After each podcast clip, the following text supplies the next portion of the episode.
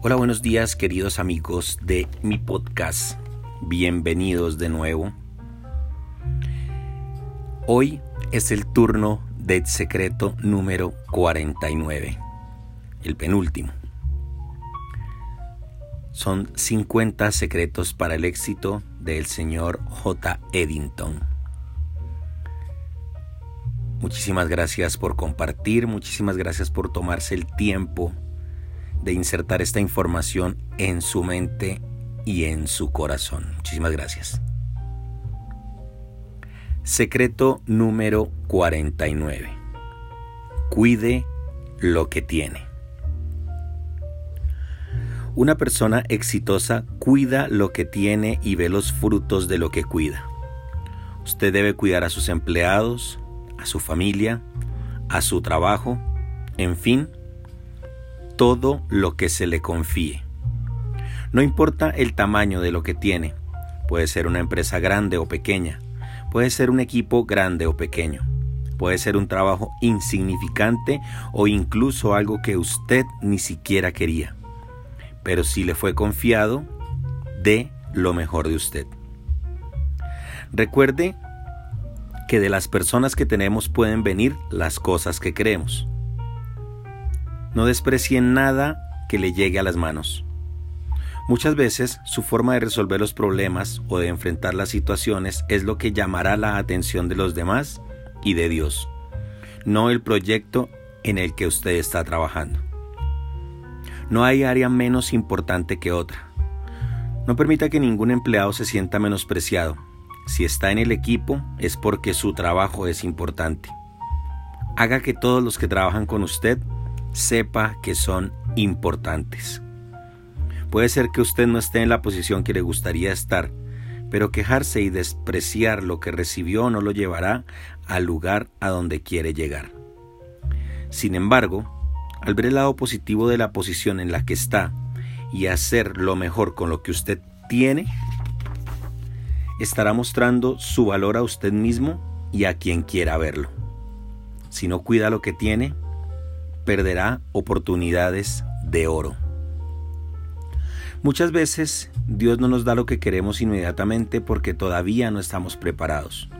Sin embargo, permite que estemos en una especie de programa de capacitación donde desarrollaremos las habilidades que necesitamos para ser exitosos. Valore eso y haga lo mejor que pueda en esa capacitación.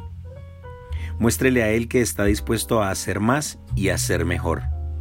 Cuide su trabajo y a las personas que lo rodean como él lo haría. Respete a su jefe y preocúpese por ayudarlo.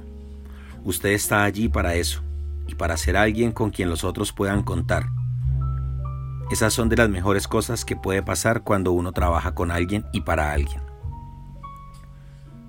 Lo mismo se aplica para sus clientes y compañeros. Y si usted es el jefe, respete a su empleado, respete sus metas y reconozca sus conquistas. De todas las prioridades que usted tiene, incluso aquellas que caen en su mesa a mitad del día con la etiqueta de urgente, sus colaboradores están entre las primeras. No olvide eso. Sepa identificar qué asunto puede esperar y qué asunto exige atención inmediata. Lo mismo respecto a su familia. No viva para el trabajo, dejando a su cónyuge y a sus hijos en un segundo plano. Ellos son su mayor conquista. Asegúrese de prestarles atención.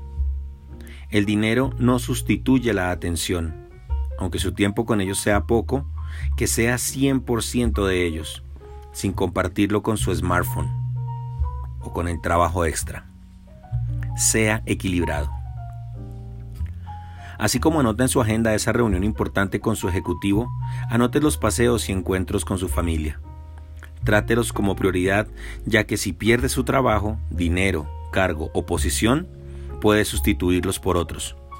Pero una relación es un bien mucho más preciado. Un matrimonio es un poco como una empresa. Las relaciones que exigen trabajo y requieren inversión constante, planificación y seguimiento. Muchos piensan en las cosas que quieren cambiar, en lo que quieren construir, pero no piensan en cuidar lo que tienen, lo que ya construyeron.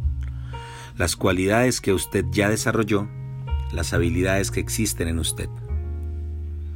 Hay quienes tienen dificultad para definir sus cualidades, pero encuentran sus defectos con mucha facilidad. Haga una prueba. Escriba aquí cinco cualidades suyas, cinco puntos fuertes que usted ya tiene. Honestidad, altruismo, paciencia. Piense en algunas cosas. Piense en lo que le gusta hacer. Piense en las cosas que sabe hacer. Piense para hacer qué cosa lo buscan las personas. Tómese un par de minutos y escriba estas cosas.